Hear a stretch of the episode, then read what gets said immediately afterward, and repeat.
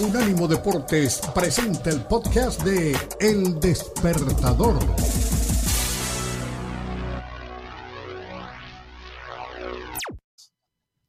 Sí, señor. Mi estimado Marcelo Busquet, el maestro de Ah, maestros, listo, dispuesto.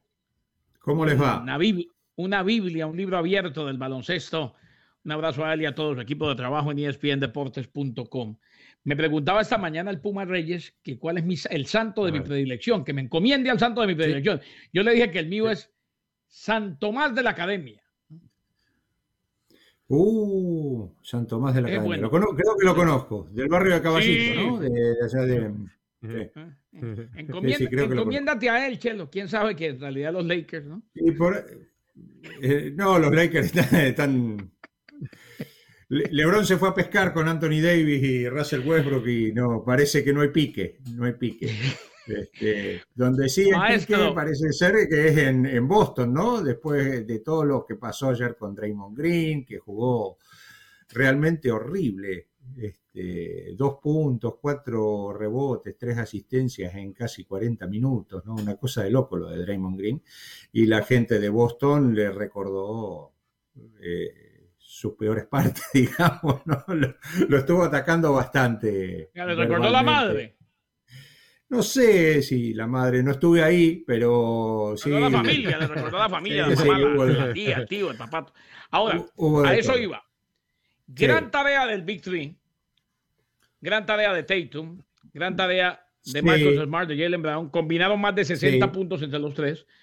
Digo, Claro, más de tarea en cuanto a que 24 cumplieron. puntos cada uno. Más de 24 puntos cada uno. Pero ojo, si vamos a la previa del partido para que usted ya empiece a elaborar, Marcelo, eh, Sí. precisamente Draymond Green, con quien usted abrió y que sorprendió Sí. por lo mal que le fue, había dicho Sí. antes del partido, el Draymond Green que van a ver en el tercero va a ser mucho más físico. Va a ser alguien que lo deje todo. O sea, él quería meter miedo y terminó haciendo el ridículo. Eh, sí, sí, sí, sí, le metió miedo, pero a sus propios compañeros, al cuerpo técnico de Golden State, no, no, realmente jugó horrible y lo, lo destacó en su conferencia de prensa, dijo, la verdad jugué como y puntito suspensivo le dijo. Este, complete la frase como, San, como San Tomás de la Academia.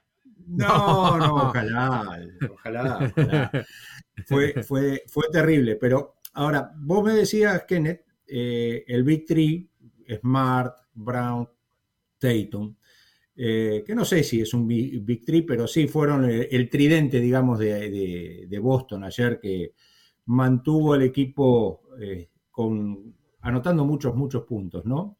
Eh, creo que fue el, tercer, el, el tercer trío de un equipo que se combinaron para hacer más de 24 puntos por juego. Los otros habían sido Magic Johnson, James Worthy y Karina Abdul-Jabbar jugando para aquellos Lakers del Showtime de la década del 80. O sea que mérito para ellos. Pero déjame destacar mucho la actuación de un tal Robert Williams, Robert Williams III, eh, que si bien uno mira los números dice, ah, 8 puntos, 10 rebotes está bien, pero no sé tanto, cuatro bloqueos, cuatro tapones. Eh, y como decimos en, en, en la jerga, eh, a ver, ¿cómo? Marcó la pauta defensivamente. Eh, hubo un momento en el tercer cuarto que ustedes lo habrán visto que después de ir perdiendo por dobles dígitos durante casi todo el partido, Golden State se viene con todo, se pone a dos puntos y hasta pasa al frente en el marcador por, por uno. Eh, hubo una jugada de siete puntos, que Curry mete un triple, le hacen una falta, como la falta es antideportiva o flagrante grado 1, tiene un libre, cuatro puntos, tienen posesión de balón, reponen y Otis Thorpe mete, eh, perdón, Otis Thorpe no, eh, Otto Porter, Otis Thorpe está retirado. Otis, Otis Thorpe es un legendario sí, que también quizás en espíritu Porter. estuvo ahí. Sí. Porter, Porter, Porter, este, mete otro triple. O sea, en menos de 40 segundos, 7 puntos para Golden State y parecía que se venía la noche para eh, el equipo de Boston. ¿Cuál era el problema? Que cuando le hacían el pick and roll a este hombre que estamos viendo, a Curry, el hombre que tenía que ayudar, en este caso, que era Horford, le dejaba mucho espacio. Y este tipo después, eh, a ver, entrando en la zona de exclusión, que son 7 metros, pasando a la mitad de la cancha, ven ese, ese circulito blanco que vemos ahí en la, en la pantalla con el logo de Boston en el medio de la cancha, eso ya es la zona de tiro de él. Entonces, vos, eh, Horford lo esperaba detrás de la línea de tres puntos, y bueno, era, como dice el amigo Shaquille O'Neal, barbecue chicken. Los cocinaron. hubo un cambio, hubo un cambio. Entró Robert Williams tercero, le ajustó un poco más la marca, tiró más incómodo eh, Curry, tuvo que desprenderse del balón y ya la ofensiva de, este equipo de Golden State no fue la misma en lo que restó del tercer cuarto y en lo que vino del último. Así que muy buen ajuste por parte del número 44, que aquí lo vemos tratando de tapar una bandeja de, Andrew Wiggins.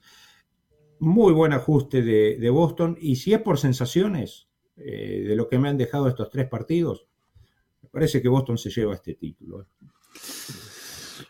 Boston. Eh, Marcelo, con, el abrazo de todos los jueves y, preguntarte por, por, uno de los nuestros, por Al Horford, ¿cómo lo has visto?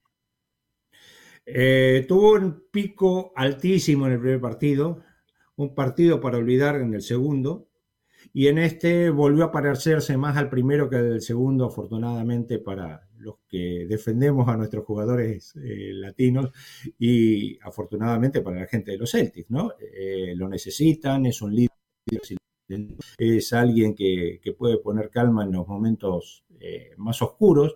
no fue el caso ayer, porque como te decía, en el momento más oscuro fue cuando lo tuvieron que sacar a él y poner a Robert Williams. Pero mm, nada, me parece que está haciendo una serie extraordinaria y bueno, ojalá se convierta en el cuarto eh, jugador eh, que se lleve un título, cuarto jugador latino, ¿no? O centroamericano en este caso, porque, a ver, tuvimos a Manu Ginóbili, tuvimos a Fabricio Berto, que fueron dos argentinos, tuvimos al gran Cara Herrera con Houston, Sí, eh, de Venezuela, que se sume, que se sume, que venga más latino. ¿eh? Power, ¿no? Decían en Dominicana. Y tiene el incentivo de la doña que lo espera mis universo, bendito sea Dios. Qué motivación, qué bueno. Nos alegra muchísimo. Mi estimado poeta, el viernes continúan las finales en el Tiri Garden. Usted con toda la cobertura, el cuarto juego de la final Salúdeme y estamos pendientes de todo lo que nos brindan en espndeportes.com. Me saluda Ernesto, a Fabricio, a Sebastián y principalmente a Katia Castorena. A los cuatro lo voy a saludar. Sí, sí, sí, de parte de suya y de parte de, Daniel también y de Santo Tomás de. ¿Dónde me dijo? De la academia. de Santo Tomás. de la academia. Un momentico, no, no, no, no, no, no, un momentico. Respéteme, mi santo. Yo me encomiendo a San Tomás de la Academia. A San Tomás, San Tomás. San Tomás, de la Academia. Así que bueno. Ha hecho, ha hecho una cantidad de milagros impresionantes. Le voy a mandar la lista. Hasta salió campeón Racing por ahí alguna vez, ¿no?